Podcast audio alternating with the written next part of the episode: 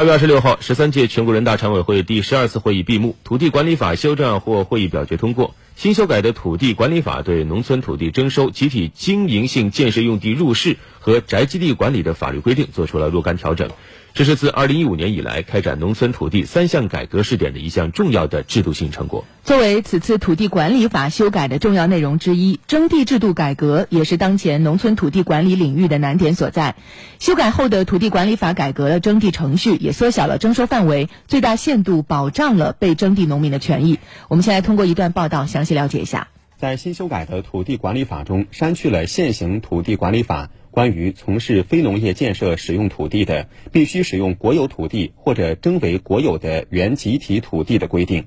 新法列举了六种情形，首次对于哪些是公共利益可以动用国家征收权做出了明确的界定。对于这个土地征收制度的改革，最核心的是要缩减征地范围，把真正的公益性的用地通过征收的方式，从农民集体所有转化为国有。然后再提供给这个相关的公益事业方面进行使用。新法还对征地程序进行了完善，把原来的批后公告改为了批前公告，跟农民签订协议后才能提出办理征地申请，办理征地的审批手续，必要时组织召开听证会。如果绝大多数农民